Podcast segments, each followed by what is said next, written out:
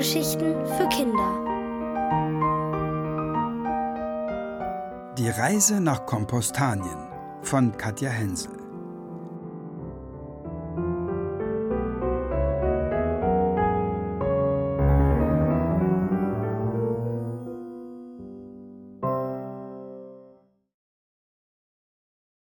Vier Freunde und ein Ziel. Jeder, der die quietschende Pforte öffnet und durch das kniehohe Gras in den verwunschenen Garten stapft, ruft aus Was für ein wunderschöner Garten. Und wie ruhig es hier ist. Ruhig? In diesem Garten? Sicher, wenn man auf der Bank vor dem Sommerhäuschen sitzt, dann ist es ruhig. Auch in der Hängematte zwischen dem Apfelbaum und der großen Tanne fällt einem höchstens ein reifer Apfel auf den Bauch. Auch auf der Wiese liegend kann man die Stille genießen. Aber unter der Wiese, gleich unter dem Gras, da ist so viel los, dass man beim besten Willen nicht sagen kann, wie schön ruhig es hier ist. Käfer, Spinnen, Würmer und viele andere kleine Tiere sind pausenlos damit beschäftigt, Erde zu schaufeln, an Wurzeln zu nagen und Nahrung herbeizuschleppen. Da ist sehr viel Leben im Boden. Von Ruhe keine Spur. Etwa eine Handbreit unter der Gartenwiese, nahe bei einer Baumwurzel, leben vier Freunde. Eine Nacktschnecke, die mit ihren Fühlern gern die Richtung vorgibt, ein Tausendfüßler, der ständig seinen Körper putzt, ein Regenwurm, der sich immer ein bisschen umständlich ausdrückt, und ein Engerling, der wütend wird, wenn ihn jemand Würmchen nennt. Schließlich ist er eine Maikäferlarve und kein kleiner Wurm. Die vier Freunde sind zwar unterschiedlich, aber sich gemeinsam durchs Erdreich zu wühlen, Baumwurzeln zu erkunden oder Geräusche zu raten, die von der Oberfläche zu ihnen herunterdringen, das macht ihnen allen gleich viel Vergnügen. In den letzten Tagen sind die vier jedoch betrübt, denn es naht der Abschied des Engerlings. Schon bald wird er einen Panzer um sich bilden, so dass er sich nicht mehr bewegen kann. Wenige Wochen später wird er als Maikäfer herausschlüpfen, um nach einiger Zeit an die Oberfläche zu kriechen und fortzufliegen. Wir sollten etwas Besonderes machen, bevor unser Freund uns verlässt, schlägt die Nacktschnecke vor. Der Engerling, der gerade an der Baumwurzel nagt, unterbricht neugierig seine Mahlzeit. Der Tausendfüßler aber fragt skeptisch: Was können wir denn schon Besonderes machen? Vieles, entgegnet die Nacktschnecke. Wir brauchen nur eine gute Idee. Regenwurm, hast du einen Vorschlag? Der Regenwurm windet sich in alle Richtungen. Spontane Ideen sind nicht seine Spezialität. Ich weiß, wir machen eine Reise, ruft die Nacktschnecke aus. Eine Reise? Wir können nicht fliegen, wir können nicht hüpfen, wir, wir können nicht einmal richtig laufen. Wir sind Kriech- und Krabbeltiere. Das dauert ewig, bis wir in Spanien sind. Der Tausendfüßler erzählt oft von seinen Verwandten, die im spanischen Meersand leben. Dann lauschen die anderen fasziniert. Strand, Meer, das klingt so fremd, so abenteuerlich. Aber jetzt verdreht die Nacktschnecke nur den Kopf. Wer redet denn von Spanien? Es reicht doch, wenn wir uns ein paar Meter weiter nach dort durchbuddeln. Sie zeigt mit den Fühlern in eine Richtung. Oder nach dort. Da waren wir noch nie. Was meinst du, Regenwurm?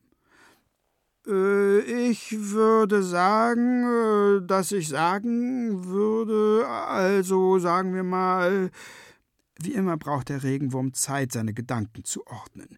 Wir gehen, also graben, würde ich sagen, einfach mal los. Vielleicht ist Spanien gar nicht so weit weg. Wer weiß das schon? Da hat der Regenwurm recht. Keiner der vier Freunde ist jemals woanders gewesen als in diesem Garten. Und darum kann auch keiner von ihnen wissen, wo Spanien liegt.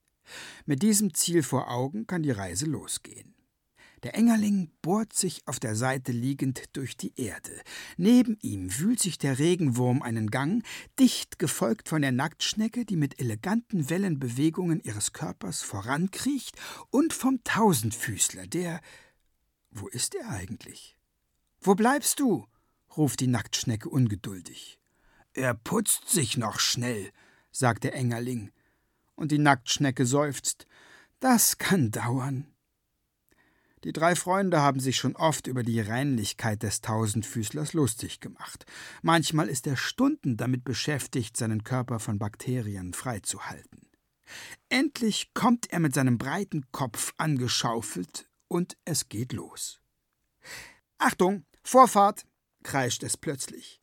Der Engerling kann sich gerade noch rechtzeitig zusammenrollen, sonst wäre ihm eine Ameise einfach über den Kopf geklettert. Spinnst du? Doch die Ameise sagt nur: Ich bin eine Ameise, Würmchen. Wie soll ich das spinnen? Und rennt einfach weiter. Jetzt wird der Engerling richtig wütend.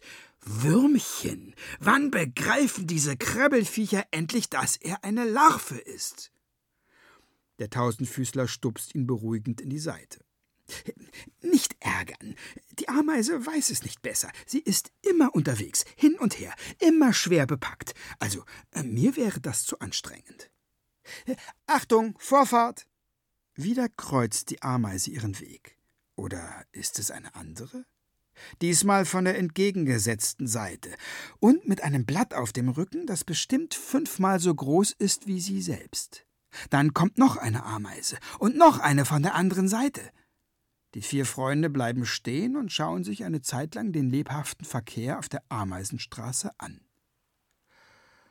Ob die Straßen in Spanien auch so voll sind? fragt die Nacktschnecke. Darauf weiß keiner der Freunde eine Antwort, und so setzen sie schweigend ihre Reise fort. Eine ganze Weile buddeln sie sich durch das Erdreich, bestimmt fünf Minuten, da wird die Erde plötzlich feuchter, geradezu matschig. Für die Nacktschnecke, den Engerling und den Tausendfüßler ist das kein Problem, aber der Regenwurm wird unruhig. Wenn es jetzt noch nasser wird, beginnt er, also wenn noch mehr Wasser von oben, ich meine Tropfen, also Regen, wenn hier noch mehr. Weiter kommt er nicht, denn die Erde ist vom Regen so durchnässt, dass der Regenwurm augenblicklich an die Oberfläche kriechen muss, damit er Luft bekommt. Ah, das tut gut. Dann schaut er sich um, wobei schauen zu viel gesagt ist, denn der Regenwurm kann nur hell von dunkel unterscheiden. Aber immerhin, dunkel, mitteldunkel. Er dreht den Körper ein wenig, bisschen heller, bisschen dunkler. Er dreht sich weiter, sehr dunkel, hell, sehr hell. Der Regenwurm verharrt. Direkt vor ihm ist ein sehr heller Berg. Spanien, ruft er aus. Es gibt keinen Zweifel. Vor ihm liegt Spanien. Der Tausendfüßler hat tausendmal vom Strand in der Heimat seiner Verwandten erzählt. Strand ist aus Sand und Sand ist hell, so hell wie der Berg vor ihm. Zum Glück ist der Regenschauer schnell vorbei und der Regenwurm kann zu seinen Freunden unter der Erde zurückkriechen und ihnen die frohe Kunde überbringen. Der Engerling kann es kaum glauben, dass Spanien so nah ist. Auch der Nacktschnecke verschlägt es die Sprache. Nur der Tausendfüßler stöhnt. Dann lass uns schnell dorthin kommen. Ich habe schon tausend Krämpfe in den Füßen. Und so setzen sich die vier Freunde wieder in Bewegung. Nur noch ein kleines Stück. Dann haben sie das ersehnte Ziel erreicht.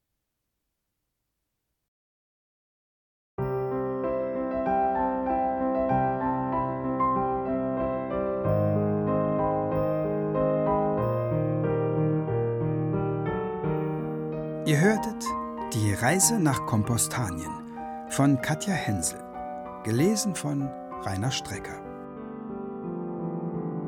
Ohrenbär. Hörgeschichten für Kinder in Radio und Podcast.